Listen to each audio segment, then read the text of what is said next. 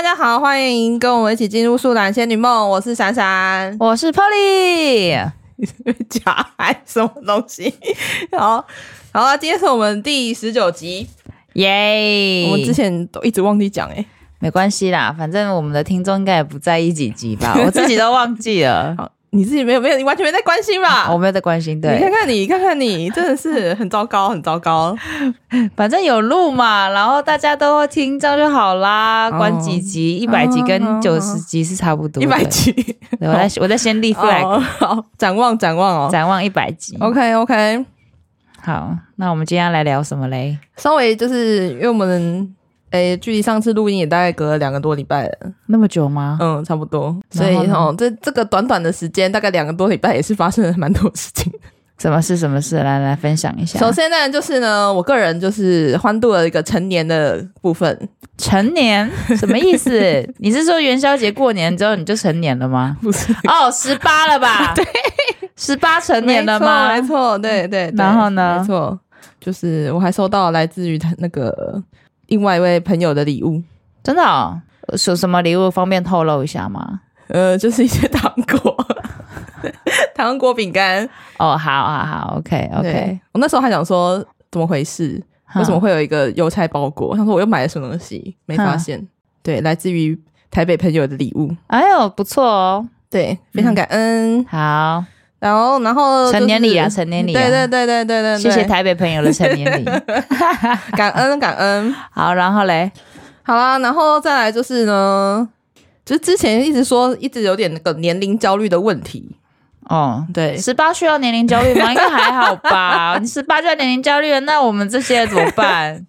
怎么样？很 难下台，是不是？很难下台阶，很难下台阶，是不是？无法收场。之前自己一直立 flag 啊，十八岁，十八岁啊，现在难收场了吧？好了，反正大家都知道了嘛，反正会听的人都了解。对，然后呢，也确实，我最近也是获得了一些新的启示。哦，什么启示？来听听看。那个，这个等一下就跟那个聚会一起讲。哦，好。所以我们等一下留在最后一起说。好好好，OK。然后再来就是我本人这个这一周就是遇到了一些波澜起伏。什么波澜起伏？是那个吗？对，哦，好，呃，就是跟大家分享一下。哎、欸，我不会很细讲哦，反正就是大概我收到了一个邀约，嗯哼，然后这个邀约呢，呃，其实当下我并没有非常的喜悦，应该算是有点恐慌啊、嗯。然后，然后呢，其实然后那天我就在那边想，我应该怎么去做这个决定，然后也问了蛮多人的。其实我那时候想说，还有我还是要跟我爸妈商量一下，因为我算是不是太小条的事情。嗯哼。但是在我因为我下班之后回到家大概已经是九点十点了，所以拖到比较晚。那在那个之前，在问我爸妈之前的时候，我已经想好了。其实那时候，嗯，然后就是这个想好的这个心路历程，我觉得也是蛮值得分享的。对，好啊，讲一下什么心路历程？我会想到现在讲吗？那你什么都都后面讲？你前面你前面是要讲个屁呀、啊？好凶哦，好凶哦！然后我先我先讲一下，就是我为什么后来会决定决定是这样。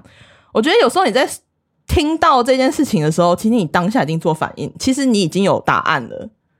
嗯，对，就是当你听到这件事情的时候，你的情绪其实就是一个答案了。对，就是如果说，嗯，我听到说，照理说，在别人听起来好像算是一件好事。但是我其实当下完全没有喜悦，我只是觉得非常恐慌，嗯哼，然后我不知道该怎么办，也不知道诶、欸、怎么样去讲一些比较得罪别人的话，因为毕竟那是用电话讲的，非常直接，没有办法用讯息躲避哦。哦，然后对，然后当下我就是尽量就是把这件事情先搁置，先不要。当下做决定，有，有个缓冲就对了。对对对对对，他本来是叫我隔天就要给他的答案这样子，那我我就说，呃，这样子太匆忙了，我可能要再多几天慎重考虑一下。嗯哼，对，所以我就当下就是先把这件事情可以先缓个几天。嗯，嘿，那后来我就在想到底应该要怎么样去做决定嘛。嗯，但呃，可能以一般来讲的来说的话。确实，这个邀约来讲，可能会比我现在来的好一些。嗯哼，对，但是现况拥有的还要再好一些，可能可能这样，可能。但其实还还是很难说啦，因为未来这件事情还是很难讲。嗯，但我只是觉得说，其实当下，嗯、呃，我没有很开心。那我就在还在那下半天的时候，就下午的时候，就呈现一个魂不守舍的状态。嗯，我想说，我到底应该要怎么样去做选择？因为这可能会攸关到我之后的未来的发展。发展对，好，然后那时候我就想说，那我如果我要怎么样去厘清自己到底真正想要什么？嗯，那我就想，好，那如果我接受了这个邀约，那我心情会怎么样？我会不会觉得很痛苦？就是接下来面对的这些变故，可能会导致我。诶，反而心情上会更有压力。嗯，那确实，如果我接下来，我觉得我可能会非常有压力。就算我可以因此而获得了一些好处，嗯，但我觉得这个好处并没有大到。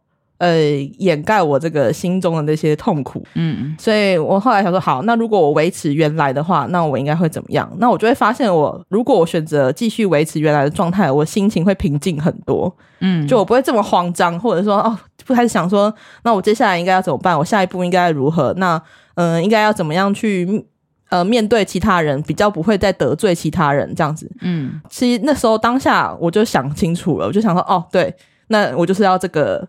不要让自己这么痛苦的选项，嗯，因为我就算是没有这样子的帮助，我觉得我还是可以完成这个阶段性的任务，嗯。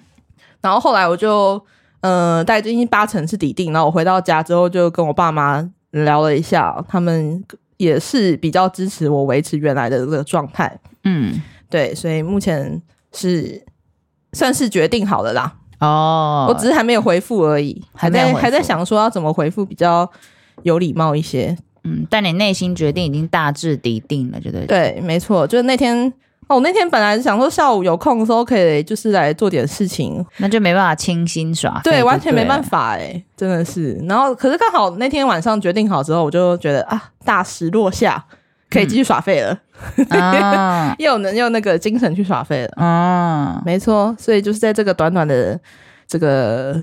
开学没多久，就也发生了一些波澜起伏的事情。嗯，那我有个问题，嗯，你怎么样去去想说这个东西会对你造成什么影响？我觉得这是当下你的感觉，就是你在想这件事情的时候，嗯、呃，你会不会觉得这件事情会超出你心里的负荷？你会不会有那个痛苦的感觉？嗯、就是说，天哪，我接下来要怎么样去面对这件事情？那我要怎么开口？我要怎么去执行？那我我以后会不会就是很对不起谁？就是你这个心中会有一个坎，你会不会过得过不过得去？嗯、但我觉得够狠心的人，其实是有可能可以接下来这个部分。所以我觉得这个还是要因人而异啦。对，还有跟你目前的你的未来的最大的目标有关系。嗯，因为有人的目标不同，你的选择就会不一样。所以并不是说这个邀约对我而言是呃，可能是不太好的。我觉得我没有很开心啦，但是可能对别人来说，确实是一个还不错的机会。对，嗯、所以还是要看自己呃每个人的状态。那对我而言，我的选择会是如此。嗯、我还是想要让自己呃开开心心的度过接下来的这个日子。因为我本来回去就是为了要开开心心的学习这样子，嗯哼，那我不想要再有一些突发的状况。我希望我离开的时候也是，就是光明，应该说我心里是觉得光明正大的吧，嗯，就不得罪谁，也不会对不起谁。然后我就是靠自己的能力也是可以呃完成这个任务的，嗯，大概是这样，懂。所以就是对你来说，你。评估一件事情的标准是，也有有一部分是来自于你自己顺不顺心或者心不心安这样、嗯。对对对对对，我觉得心不心安这件事情很重要，你一定不能违背你自己、嗯、呃心中的那个想法，你一定会有喜跟喜欢跟不喜欢。其实当下你听到的时候，人家不是说什么呃嘴上说不要，身体很诚实，其实真的是这样子。你其实，在听到一件事情的时候，你已经有反应了。只是你要不要去接受那个反应，或者是说，嗯，你会不会受到其他事情影响而去压过那件事情？嗯，所以你自己要很清楚，就是你自己的心情是如何。我觉得一部分是来自于自我觉察吧。对，就是 你要在遇见遇到一个状况，或者是遇到一个。危机，我觉得也突发的一个事件的时候，你可能要先问问看自己，对自己当下的反应是什么？为什么会有这个反应？嗯、那我这个反应可能来自于我心里面什么样的想法跟感觉？然后你要去正视这件这个感觉跟这个直觉吧。嗯，然后你其实就是可以想很多条路。对，你可以想 A、B、C、D 这样很多个方案，你就去想每个方案走往下走会怎么样，你心情如何？你会觉不觉得？哎，你会觉得哦，你突然有一个结打开的感觉，嗯、那这条路应该就是你想要的那条路。你这样每个想法都要去想想看。嗯那你一定会找到一个最适合自己的一个方式，就是你心里也最过去，嗯、然后你觉得你一定有这个能力可以完成的，嗯，一定会有这一条路，所以你一定要把每个可能性都要先讨论一下，当然也是要跟其他的呃朋友啊，或者是其他的呃专家，或者是了解这方面的人去讨论一下，他们可能会告诉你一些不可。你原本不知道的一些出路，嗯，那也可以就是加进来，你自己思考一下你本身的情况，因为别人的意见只是意见，但是你自己的情况其实只有你自己最了解，对，尤其是有些大部分事情都是跟别人有关系嘛，嗯，所以你跟别人的关系只有你自己最了解，其他的人就只是可以告诉你比较是物质层面、客，客观。层面的，那那些主观因素你还是要考虑进去，所以就是参考别人的。呃，意见，然后再考虑自己的情况，然后去设想不同条路，那走哪一条路你会觉得最舒心，那就是哪条路了。嗯，嗯，就是大概整个历程是这样。嗯，我觉得很多东西都是两害相权取其轻。对对对对对，真的没有没有什么绝对的好坏，除非你运气真的很好啦。对啊，就真的有一条很明确，一定是康庄大道的，那是你说你运气很好。对，那毕竟这是少数啦。我觉得大部分的人都还是在、嗯嗯、呃抉择跟选择的这个路上去一直进行。对，没错，对吧？嗯，所以我觉得我这礼拜也算是一个小小的成长。嗯，不错，不错，不错，不错，没错。好，还有吗？好了，所以这一连串其实跟我最近看了一部剧有关系。什么剧？呃，就是一部陆剧。嗯，它的剧名叫做《去有风的地方》。嗯哼，嗯，那我是最近才刚看完这部剧的，嗯嗯、呃，他是那个谁啊？哎、欸，刘亦菲跟李现演的。好，好，那呃，就是演员讲一下剧情，对，我们讲一下剧情哦。那这个是我第一次看刘亦菲演戏，哎，哦，真的、哦，对，之前那个什么《神雕侠侣》我都没有看，哦，对，所以我是第一次看。嗯、那我觉得他跟李现的合作还不错，我觉得算是很自然。很像，就是哎、欸，真的有这个故事的感觉。他们就好像是故事本人，oh. 故事主角本人的感觉，oh. Uh uh. 对，很有默契。那这部剧它是一个主打一个疗愈系、治疗系的一个电视剧，嗯，所以说如果你想要追求那种超级呃什么霸总对上什么傻白甜的话，那然后要那种超级甜宠，那可能没那么适合。你如果还不想要认真去看一部剧的话，那这一部你可以先搁着。那他，我觉得他这部剧还蛮适合我们现在这个年纪的女生来看。怎么说？嗯，他大概就是可能三十呃二十尾巴三十出头，我觉得还蛮适合的。嗯，就是在这个你在工作上面呢，已经有经过一段的历练，有些资历了。嗯，嗯，那可能在对之后这个未来的生活，你要怎么追求，你会有一些想法，或者是有些迷惘。那或者是开始思考说，哦，你现在这个生活状态啊，是不是你自己喜欢的？嗯，那你是不是要继续维持下去？或者是说，你有没有什么其他的转机或者其他的可能性？你要不要考虑？嗯，那就这部剧都可以，就是引起一些呃你的一些想法，或者是可以让你反思一下你现在目前的状态。那这部是以女主角为主的一部戏哦，嗯，它是以女性的一个角度去出发，所以大部分是以一个女性成长的部分。当做主轴，嗯，好，那当然爱情部分还是很好看的，必须 说必须的了，好不好？对，必须说，嗯，好，以上是不暴雷的部分，好，分隔线，分隔线，分隔线，对，所以到时候如果不喜欢被暴雷的人，因为我个人也是不喜欢被暴雷的人，好，那如果不喜欢被暴雷的人，就听到这边，对，那我们会写一下我们不暴雷是会出现在第几分几几秒，好，可以，可以，到时候看一下我们的说明，好，好啦。接下来是爆雷的部分。对对对，我还是要介绍一下整个剧情大纲是怎样的。好好，那我们的女主角她大概是她叫许红豆，哎、啊，我个人还蛮喜欢这个名字的，就是那个红豆生南国的红豆。好，然后然后呢，她呢大概就是三十岁左右，那她是在一个北京这个很高级的 hotel。嗯，当做前台经理，嗯，那工作非常忙，就是那种还还是他还自称是前台的憋尿第二名这样子。那对他而言呢，加班就是常态，假期就是无常啊，就是没在放假了，就是尽可能能加班就加班，这样就可以对他的升迁有帮助。那在她有一个很好的闺蜜叫陈南星。嗯，那他们两个是大学同学，所以他们其实已经大概有十几年的交情了。那毕业之后，他们都是在北京工作，那彼此工作也都很忙，所以他们虽然都在北京，但是半年才见一次面。嗯，那有一次呢，女主她的就是红豆，她的身体就是胃不太舒服，嗯，那就想要去医院做个检查。那那时候她的好闺蜜就陪她一起去，然后他们俩就顺便一起检查。嗯、那应该可以可以猜得出来，应该就是这个会发生一些事情。嗯。所以其实当然女主不会有事嘛，不然后面不用演了。对，OK，所以就是他的好朋友当下就是被诊断出罹患了胰脏癌的晚期。哦，嘿，对，所以他这时候就突然面临到要将要失去好友的这一个很大的冲击。嗯，他的好朋友大概没多久确实就过世了。好，那他在过世前的时候呢，就是有留下一些呃，在弥留之际有留下一些。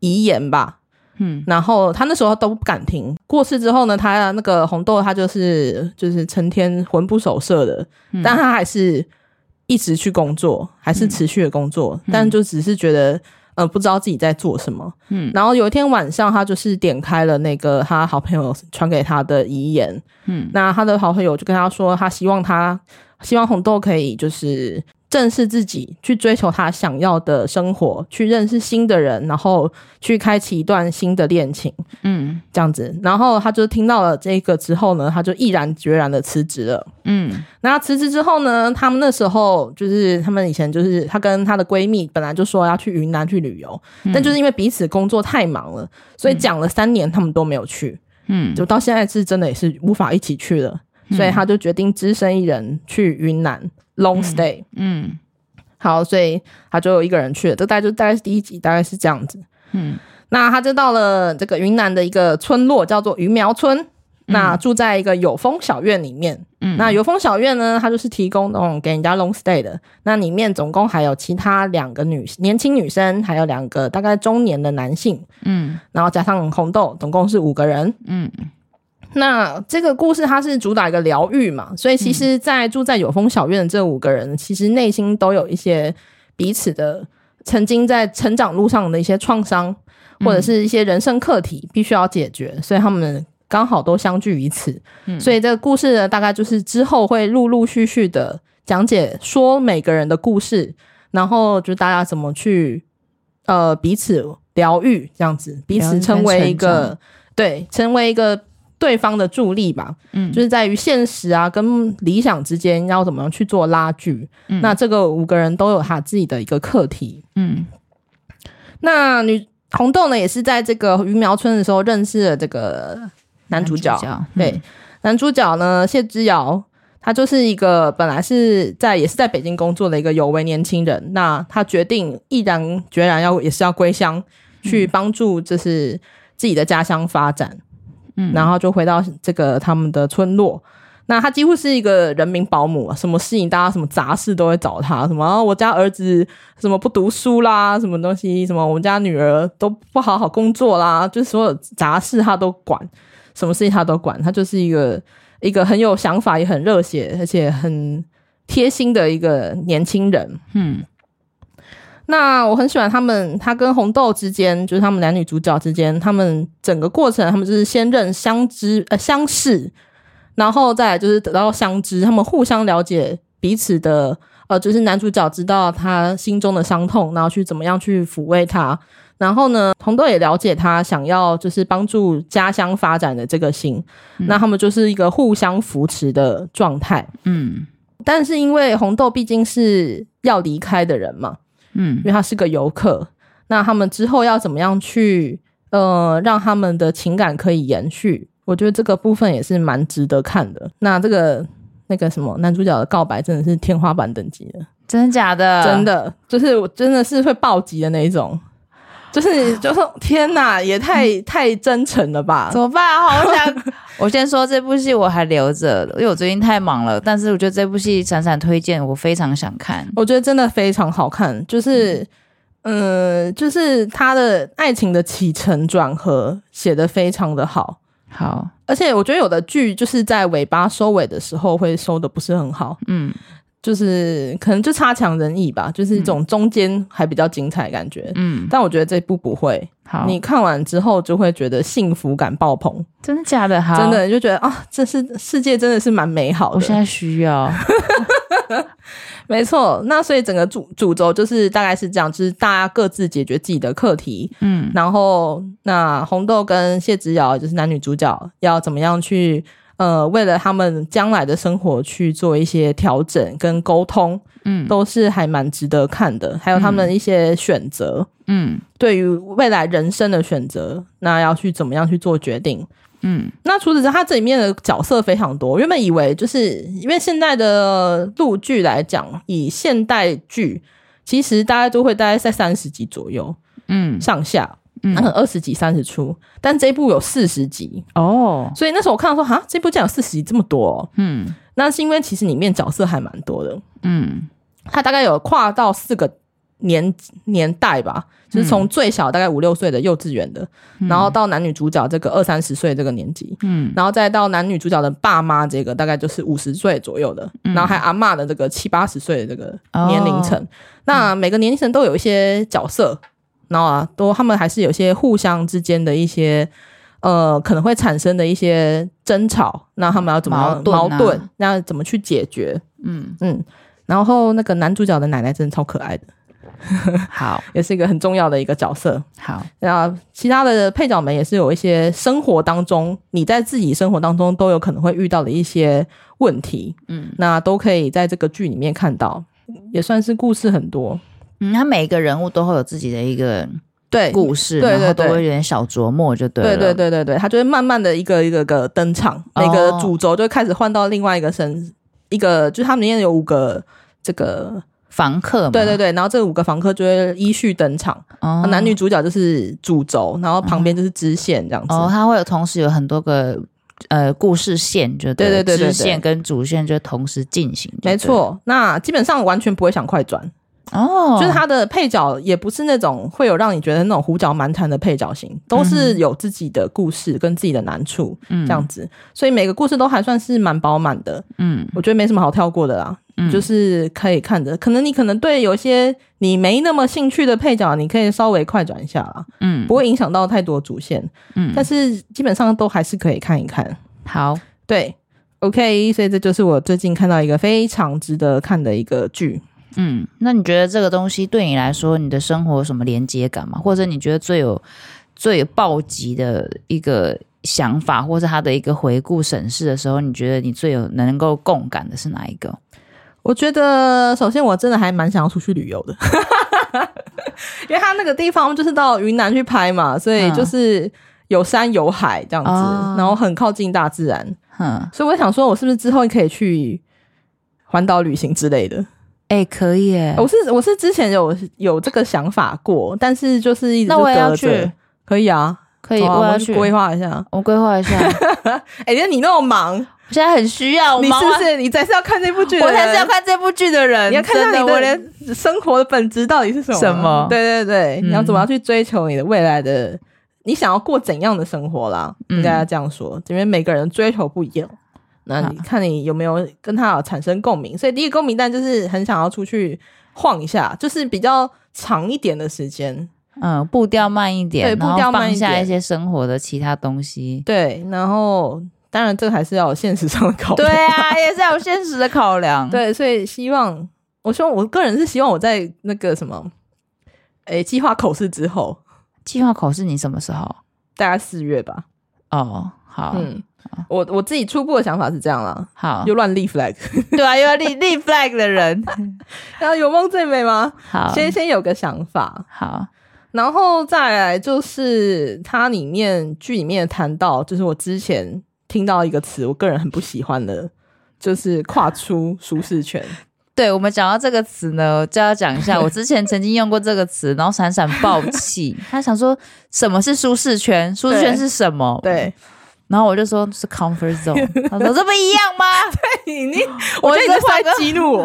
对，真的闪闪真的在在讯息视窗里面爆气，我想说 CZ，对 CZ，我还取了一个简说简写 CZ，然后他爆气，我想说你在气什么？我其实不太懂。对，其实当下我自己也不是很懂，所以我没有解释个所以然来。对，因为我一直觉得很莫名。对，我觉得你，我就问你说为什么你要生气？他就他就他也讲不出个所以然，我想说你莫名其妙对舒适圈三个字有什么问题呀？对，我就是对舒适圈这个词很有，应该说我也是对跨出舒适圈这个词有问题哦。Oh. 对，但那时候其实我不太了解我自己为什么对这个词这么反感。好，那现在你有什么什么想法吗？对我，我觉得为什么这个有问题，是因为我觉得舒适圈人本来就是要在追求一个舒适稳定的状态。我觉得大部分的人是这样啊。对，当然有些很爱 challenge 的，我就不在我们讨论范围里面。嗯哼。那我觉得，为什么你要叫人家去跨出舒适圈？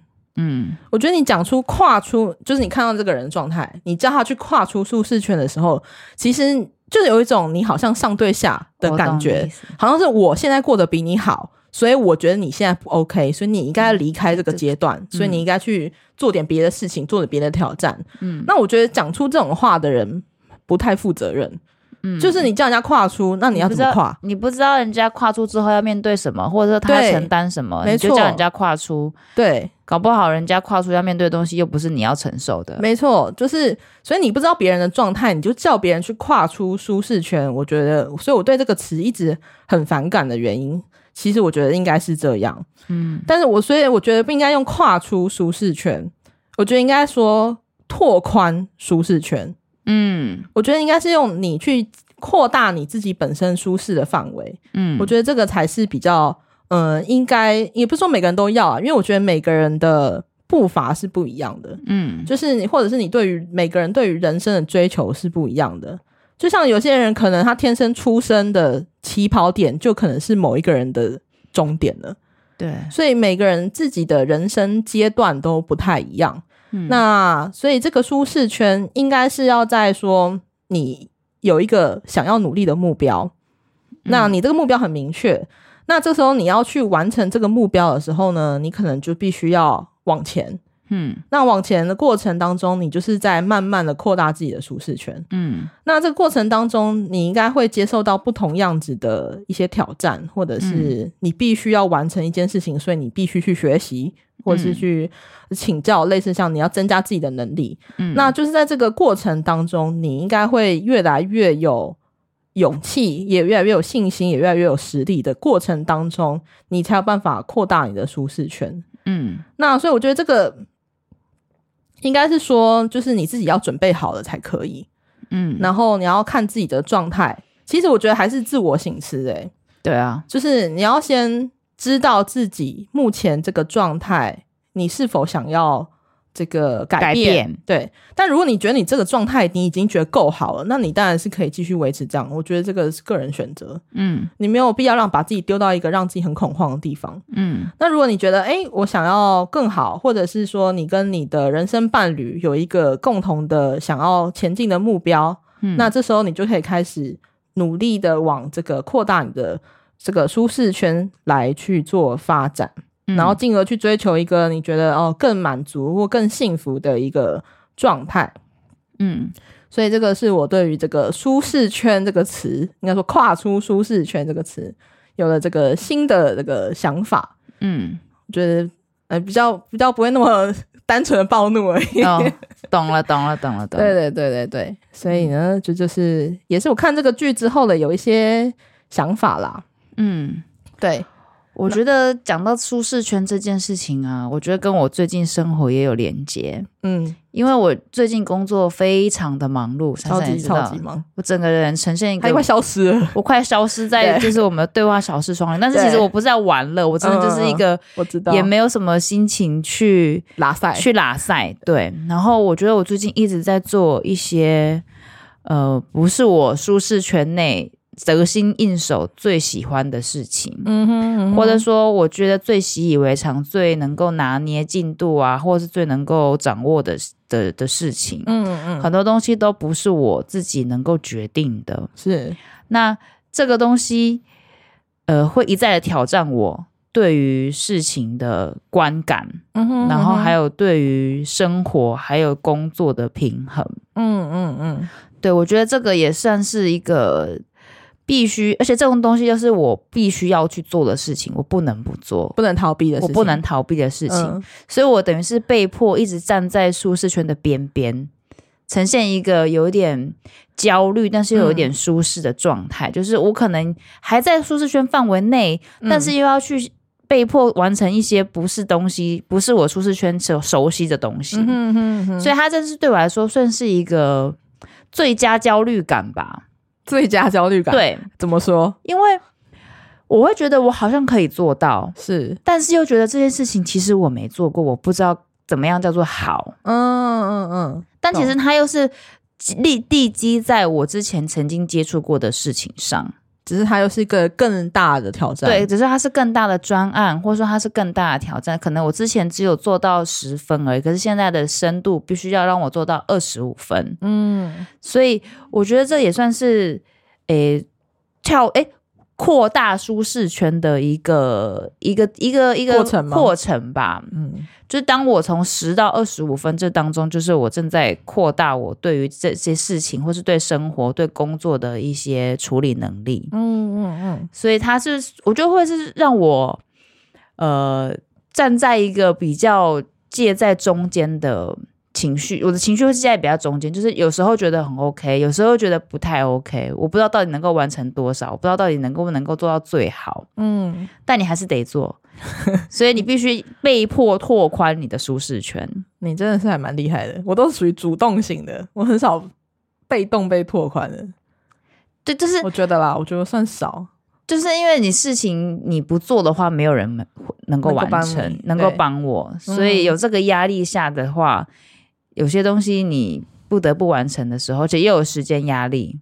哦，对，时间压力跟你必须不得不做的状况下，然后还有一些呃外在的环境啊，然后还有一些专案的进度压力下，嗯、我觉得最近很有感，对于舒适圈对，对，对于舒适圈这件事情，我非常的有感觉，啊、不错不错，有也是有所成长啊，嗯、对，有所成长。我觉得我这个年纪真是一个。需要很认真成长的年纪，对，就是我就一直在想说，这个应该算是所谓，我觉得拓宽舒适圈，嗯，应该算是我们这个年纪所谓的生长痛。哎，对，这个形容很好，对，成长痛，对，对。就是你一边你知道你自己在学习，你知道你在成长，可是你很痛。对，但是你又不得不做，但是做完你又很爽哦。哎、欸，对耶，我觉得这个很好，很贴切。所以拓宽舒适圈可能是我们这个年纪的成长痛。嗯，我自己会这样子定义。我觉得确实，因为我们已经呃工作一段时间了，已经如果在这个年纪再不做出一些其他的事情的话，确实好像就会一直这样下去的感觉。对，就是会，你反而会陷入一种恐慌吧。嗯，就是有点恐慌。对啊，所以就是大家这个年纪，可能就是要好好思考自己之后想要往哪个方向，对，要追求什么，追求什么。因为对就诶，像闪闪这样讲，就是说对我来说，我想要追求是什么？我觉得呃，生活不能够对我来说，嗯、对我来说，每个人当然都不一样。嗯、只是对我来说，我觉得如果太安逸的话，会使我很焦虑。哦，真的哦，对。如果对我来说太过安逸跟太过不变的生活，对我来说我会焦虑，因为我会觉得我没有刺激。你觉得你过太爽了？对，我没有新的成长，我是不是在在这个在这个社会，或者说在这样子的一个呃潮流，就在一个社会体系或者是社会氛围下，嗯，我的圈圈太过封闭，嗯，然后让我太让我的眼界变得很只有看到我现在生活的边边而已，嗯，所以我才会觉得很舒适。是不是有的东西我没有学到，或者我没有接收到？嗯，对我来说，所以虽然说我觉得现在很忙很累，然后生长痛，但是某部分的我其实是享受这样子的过程。那还不错，那还不错，那至少诶不会是陷入到那种深渊里面的感觉，我觉得就好了。对，就是我知道说现在很很烦、很痛苦，嗯、事情很多要处理，但是对我来说，我会知道说我跨过了这个坎，嗯、我就又上了一阶。嗯，所以就是痛并快乐着，大概是这样，生长痛，生长痛。哦，这是这集真是还蛮有蛮有价值的，是不是？OK，可以爆出这些东西。哎呀，过了生日就是不一样啊！十八岁到十九岁是不一样的，对了，这个 就是思想境界的一个提高啊！是哦，差一点差好多，真的可以考驾照之后差好多，真的，我掌握人生自由了吧？行动自由，没错，没错，没错。好好好，好了，那以上就是我们最近这两个礼拜闪闪对于一些人生体悟，加上我从。呃，极度忙碌当中炸出的一些 生活杂想啦，好不好？嗯、没错，希望可以给大家参考一下，参考一下，共勉之。是是是，好，毕竟大家都刚过十八嘛，是是是，有点体悟是很正常的。没错没错没错、嗯。好，接下来进行到我们这一周的占卜单元。OK，好的，我要看一下，往上滑。哦，好的，那我们题目非常简单，好，但你要稍微想象一下。好，就是你今天呢要出去野餐，嗯，那会去一个溪边，你可以自行想象那个溪大概长什么样子，嗯，好，那你到了午中午的时候呢，你想要吃一下午餐，你会想要在哪里吃呢？好，好，第一个的话呢，就是坐在岸边，脚稍微可以碰到水的地方，嗯，那第二个就是随便坐在一个河边的大石头上面，嗯，再第三个呢，就是找附近有什么样的。有没有树？然后坐在坐在树下吃。嗯，那最后一个第四个就是你手食物拿在手上，然后呢走在河边边走边吃。我觉得这些我都会做，欸，哎，看心情，欸。那那你这是凭直觉啦，就是当现，嗯、就是你现在当下吧。太阳大吗？没有这种假设，你有你自己想象。好了，我会坐在河边，脚踩得到水的地方。好。那这个是要测你最近的工作状态哦！天哪，好，然后、欸、我觉得很蛮厉害的，很准吧？我觉得你的东西我都很准。好，好，我我的答案我我必须说，我这真的是先写好的哦。好，我没有因为就是 Polly 说了什么，我改掉答案，没有，真的是以以此为证，可以截图给大家。好好，呃，你是脚碰得到水的那个吗？对，好，你最近呢压力略大，事情有点多，然后呢，你有点想要暂时的。逃离一下，然后，然后，然后再需要一点时间来充电，然后再回来完成你的事情。哇，是不是有准吧？很准哎、欸！哎、欸，这你你讲那个我有点讶异哎。那如果是那个呢，在树下呢？在树下的话呢，就是你可以考虑找一个副业，有可能你的副业的发展也会不错。我跟你说，我最近真的是在弄我我的、嗯、我的另外一个专案呐、啊，是不是？哎，的确、欸，我的确是要，我的确是要做这件事情。哎、欸，有没有？你选第二个还是准哦？对，我今天 今天第第二个也是我接下来要做的事情。哎呦！哎、欸，我会我会通灵啊，好可怕哦！我会不会其实我潜隐藏才能是这个？好可怕、哦！我跟你说，我这都是凭感觉写的哦，并没有我要刻意设定什么东西。好了好了好了，就是准到我真的起鸡皮疙瘩。嗯，是不是你你我应该收一下占卜费，是不是？真的，真的，真的，好了，以上就是我们这周的占卜啦。嗯，然后大家如果想要知道其他的答案，就到我们的 IG 来看看吧。OK，好，以上就是我们这集的内容，我们下礼拜再见。好，拜拜，大家拜拜。